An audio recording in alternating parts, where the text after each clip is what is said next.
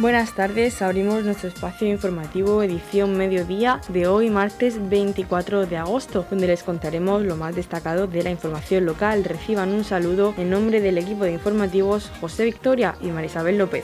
Comenzamos.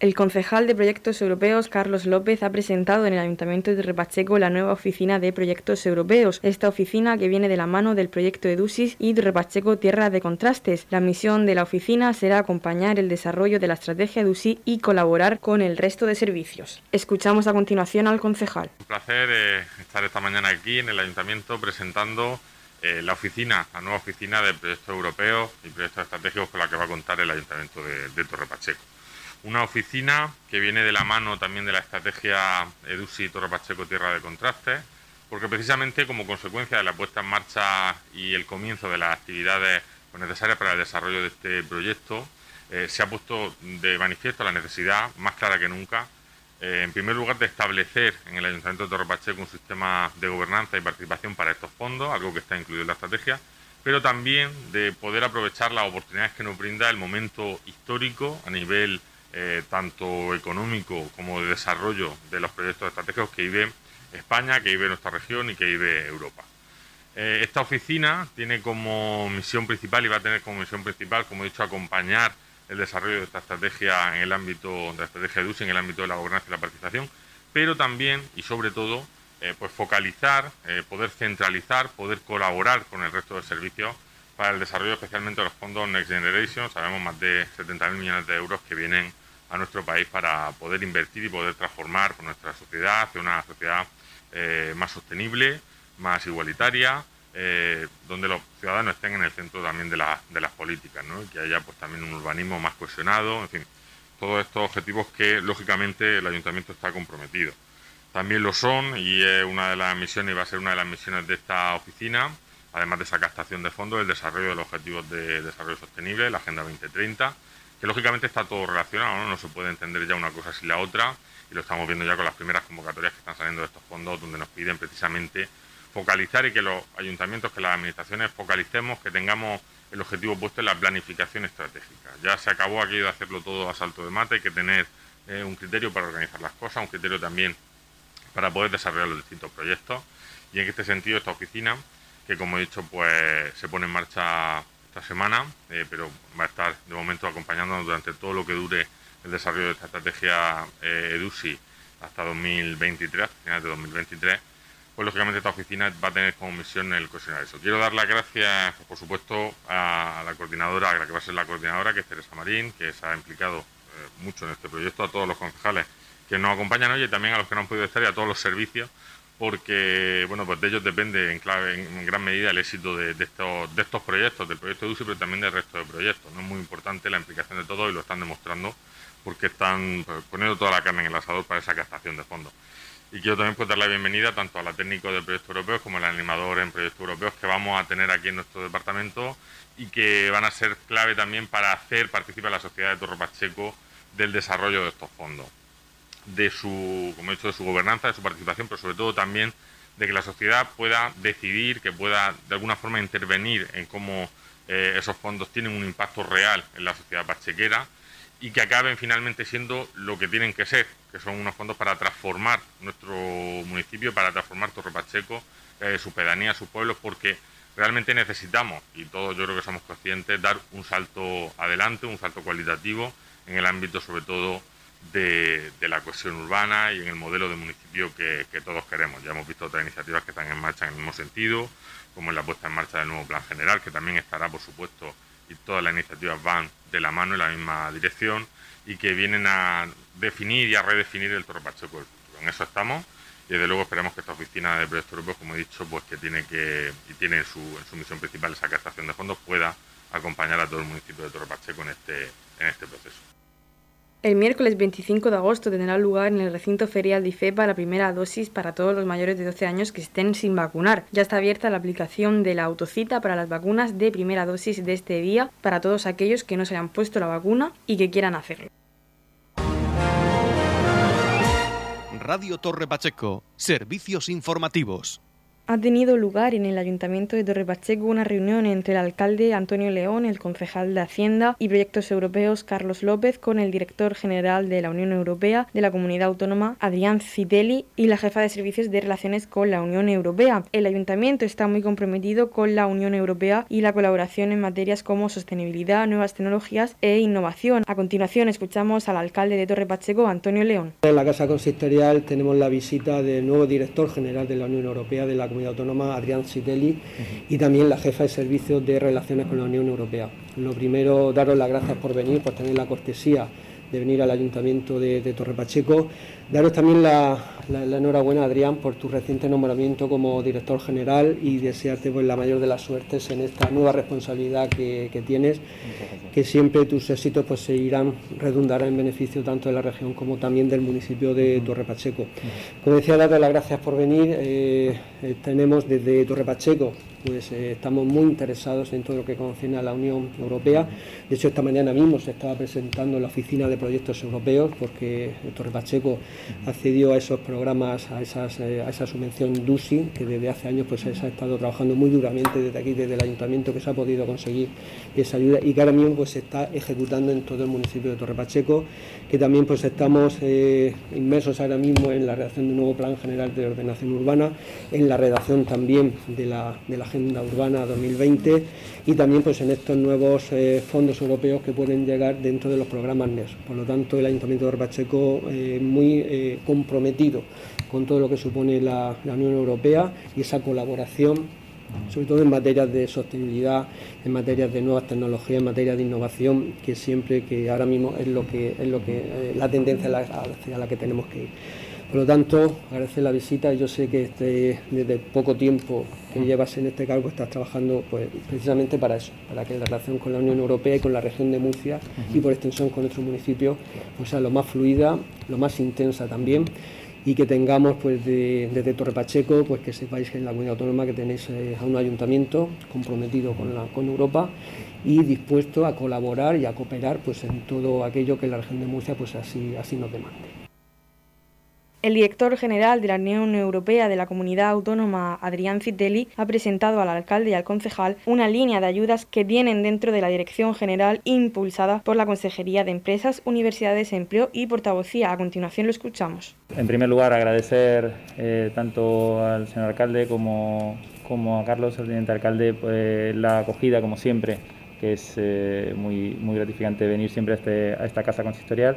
Eh, y muchísimas gracias por, la, enhorabuena que me habéis dado. La idea es eh, presentar una serie de, una línea de ayudas que tenemos eh, dentro de nuestra dirección general, impulsada por nuestra Consejería de, Empresa, Universidades, Empleo y Portavocía, eh, que estamos emprendiendo en este, dentro de este presupuesto, que es precisamente para buscar facilitar el acceso a los ayuntamientos mm, a una asesoría experta que pueda eh, ayudarles a redactar proyectos europeos eh, dentro del marco, nuevo marco financiero plurianual de la Comisión Europea y que puedan acceder a esos, eh, a esos proyectos de forma guiada por una asesoría. Entonces la idea nuestra es poder asistir a, los ayuntamientos y poder formar una, una red de colaboración a nivel local eh, porque nosotros entendemos que la administración local, tanto la participación en proyectos europeos es muy importante a nivel de la región de Murcia eh, y también la entendemos a nivel de la administración local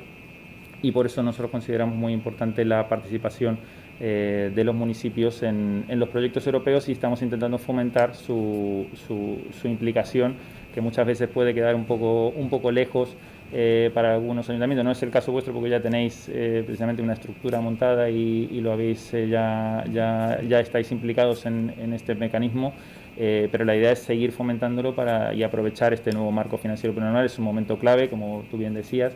Estamos ahora ante no solo el mecanismo de recuperación y resiliencia, sino también el nuevo marco financiero plurianual, que muchas veces es el gran olvidado, pero ahí son siete años de periodo de 2021 a 2027 en el cual se va a poder acceder a, fondo, a, proyectos europeos y proyectos de internacionalización eh, eh, subvencionados directamente por la Comisión Europea y consideramos que es una estrategia eh, que está además de involucrada dentro de la estrategia regional de participación en los proyectos europeos que se la provee del gobierno regional que está tratando de fomentar la participación del ámbito público en, en estos proyectos, por lo que primero daros la, la esa participación, poder eh, facilitar esa participación, no solo al municipio de Torre obviamente eso está abierto a todos los municipios, es una convocatoria que va a salir eh, dentro de los próximos, dentro de esperamos que dentro de las próximas semanas podamos, eh, podamos publicarla y esperemos que tenga una buena acogida. Es un proyecto piloto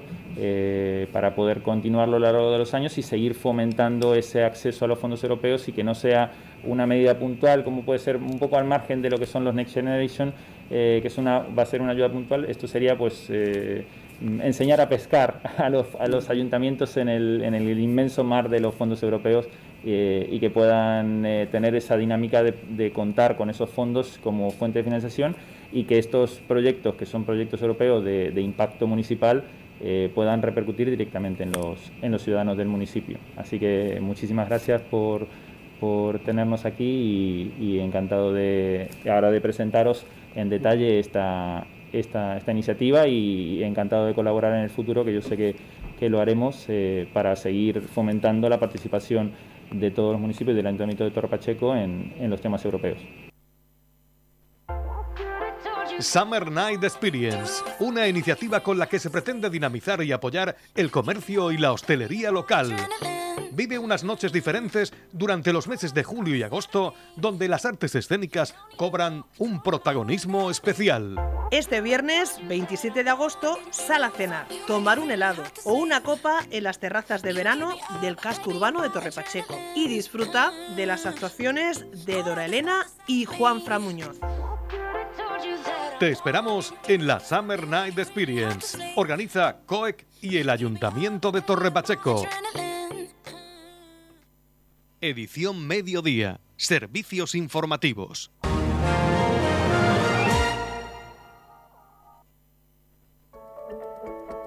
En la comunidad de regantes del campo de Cartagena aplicamos las últimas tecnologías en sistemas de control y distribución, lo que nos ha convertido en un modelo de gestión eficiente del agua gracias al alto nivel de concienciación de nuestros agricultores que trabajan a diario por la sostenibilidad y el respeto al medio ambiente.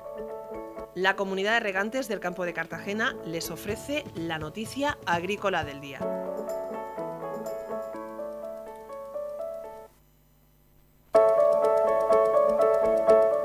En la noticia agrícola del día, el Ministerio de Agricultura actualiza el acceso al SIGPAC, herramienta clave en la gestión de las ayudas de la PAC. Disponible ya en la última versión del SIGPAC instalada en la web del Ministerio de Agricultura, Pesca y Alimentación. El Ministerio de Agricultura, Pesca y Alimentación ha actualizado el visor del Sistema de Información Geográfica de Identificación de Parcelas Agrícolas, más conocido como SIGPAC, para hacerlo accesible desde dispositivos móviles. El objetivo es seguir facilitando el acceso y manejo de la información SIGPAC a los usuarios que muestran una creciente tendencia a la navegación a través de los teléfonos teléfonos inteligentes o smartphones. Otra de las mejoras en el aspecto de la usabilidad de la aplicación SIGPAC es el diseño de una interfaz de usuario intuitiva y que carga con facilidad la información de la campaña en curso. Se trata de una versión que mantiene la funcionalidad principal del visor, así como las herramientas y utilidades de navegación e interactuación con los mapas que contienen la información geográfica de interés agrario. El acceso desde el móvil se puede realizar desde la URL segura del Ministerio de Agricultura, Pesca y Alimentación con la última versión instalada del visor SIGPAC. El sistema, que abarca todo el territorio nacional, consta de un mosaico de ortofotos digitales sobre las que se superponen los planos parcelarios de catastro de rústica. De esta forma, el sistema proporciona automáticamente la imagen en pantalla e imprimible de la parcela concreta referenciada, con soporte gráfico concebido inicialmente con el propósito de facilitar a agricultores y ganaderos la presentación de solicitudes de ayuda de la PAC con soporte gráfico, así como facilitar los controles administrativos sobre el terreno y la monitorización de superficies agrícolas. El visor SIGPAC ha trascendido su objetivo originario y se ha convertido en una herramienta de enorme potencial en otros ámbitos diferentes al agrario, como la geología, las infraestructuras o el urbanismo, entre otros, gracias al uso continuo de las tecnologías más avanzadas en información geográfica automatizada. En todo caso, sus objetivos agrarios principales son facilitar a los agricultores la presentación de las solicitudes de ayudas de la PAC con los soportes gráficos necesarios para la declaración de superficies, simplificar los controles administrativos gracias a la mejora de la identificación de errores y agilizar las comprobaciones sobre el terreno. En la comunidad de regantes del campo de Cartagena aplicamos las últimas tecnologías en sistemas de control y distribución lo que nos ha convertido en un modelo de gestión eficiente del agua gracias al alto nivel de concienciación de nuestros agricultores que trabajan a diario por la sostenibilidad y el respeto al medio ambiente. Edición Mediodía. Servicios informativos.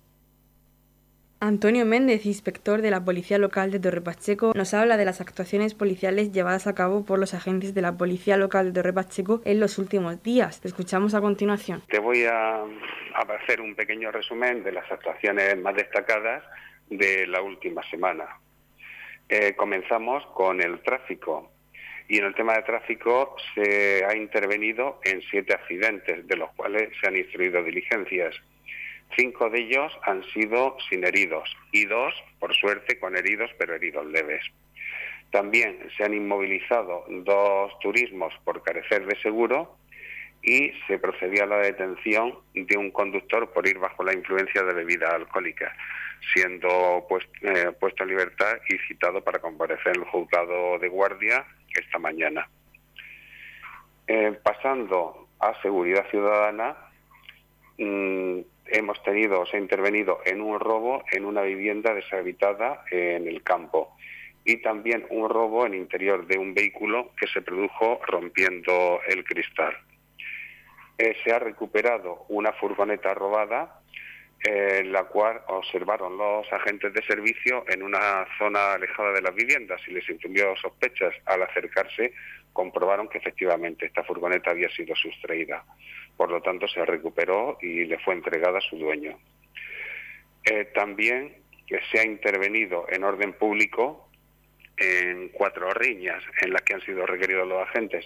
En este caso se personaron las patrullas, se disolvieron y se le formulan las correspondientes denuncias por alteración de orden público, independientemente del derecho que tienen las partes a denunciarse por las lesiones sufridas.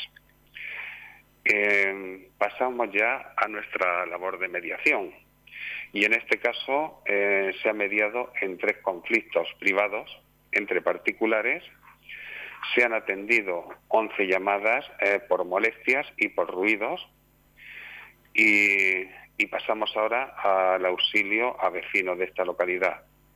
En este aspecto se ha intervenido con dos varones en estado de embriaguez uno de ellos eh, y estaba en la vía pública en estado de embriaguez y había amigos y conocidos por allí que al ver a la policía se hicieron cargo de él, lo recogieron para llevárselo a su domicilio.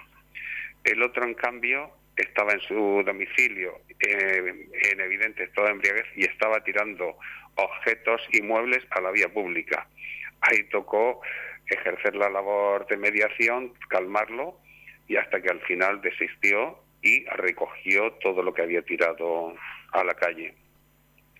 Y también se intervino en un local en el que fue requerida la policía porque había una persona que estaba muy agresiva y se había caído al suelo, estaba tumbado en el suelo, se levantaba y se volvía a tumbar. Cuando llegaron los agentes, efectivamente estaba muy agresivo y les manifestó que había tomado gran cantidad de, cocaína, vamos, estaba muy drogado, por lo que tuvieron que llamar a la ambulancia medicalizada, la UME, la cual eh, lo atendió y lo trasladó al hospital debido al estado en que se encontraba. También eh, eh, se recibe, o sea, se recibe llamada de que se había extraviado un niño de cinco años eso fue el sábado por la tarde. con lo cual se montó un dispositivo con todas las patrullas de servicio, tanto de población como de pedanías, se desplazaron a Torre Pacheco eh, para buscar al niño. Y por fortuna, a los 30 minutos fue localizado en la puerta de la vivienda de un tío. El niño se había orientado y, había llegado hasta la casa de, su tío. Y eh, respecto al abandono de animales, tenemos que decir que se han encontrado o se han recibido llamadas de tres perros abandonados, los cuales tras comprobar que efectivamente era cierto que estaban abandonados, se pasó aviso a la protectora de animales que se hizo cargo de recogerlos. Edición Mediodía con toda la actualidad local.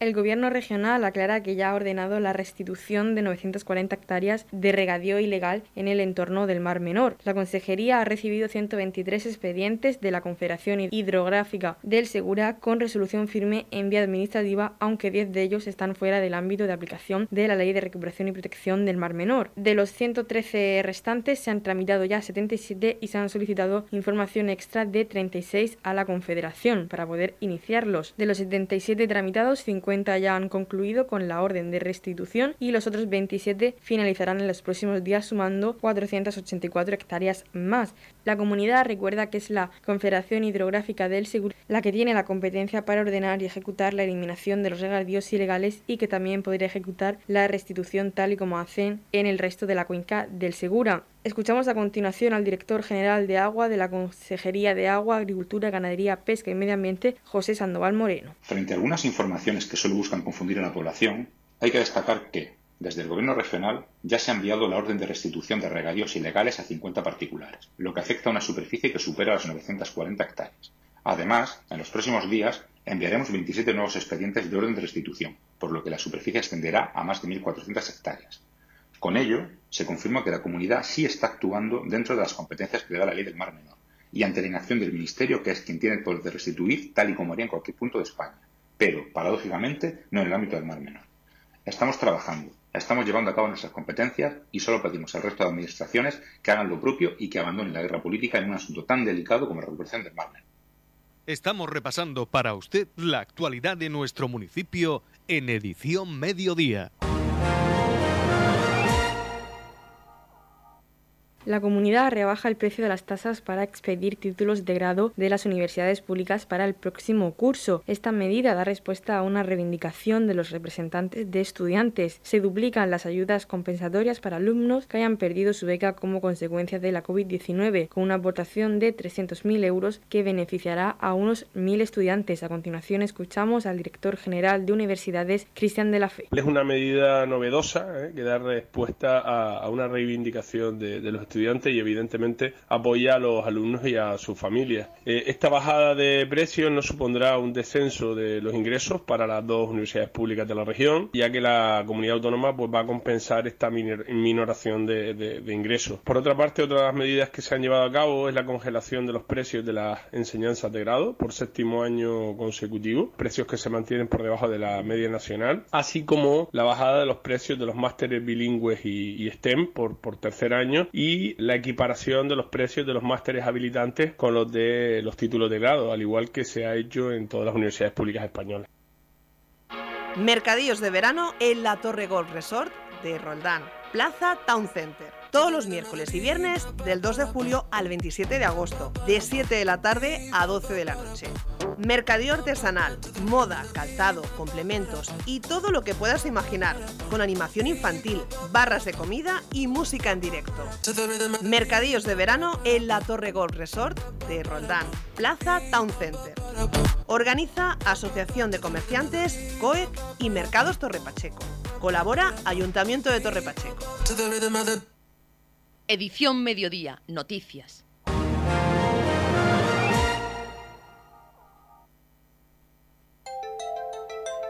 En la comunidad de regantes del campo de Cartagena aplicamos los últimos avances en innovación y desarrollo al servicio de una agricultura de regadío eficiente y respetuosa con nuestro entorno. Por la sostenibilidad y el respeto al medio ambiente, Comunidad de Regantes del Campo de Cartagena. La comunidad de regantes del campo de Cartagena les ofrece la información del tiempo.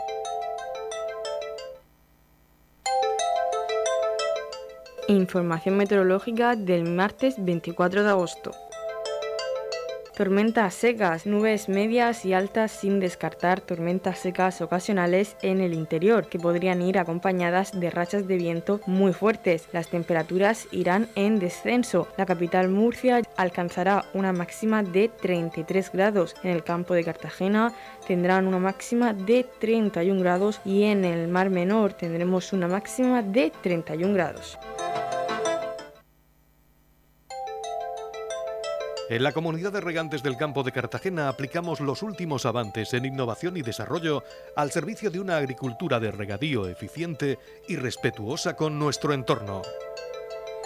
Por la sostenibilidad y el respeto al medio ambiente, Comunidad de Regantes del Campo de Cartagena. Hasta aquí nuestro espacio edición mediodía. Volvemos mañana miércoles 25 de agosto a partir de las 9 con la información local y el repaso a las portadas regionales. Y recuerden que edición mediodía la pueden escuchar en los podcasts, en nuestra página web radiorepacheco.es y en nuestras redes sociales. Les deseamos que pasen muy buen verano y que disfruten mucho de esta tarde.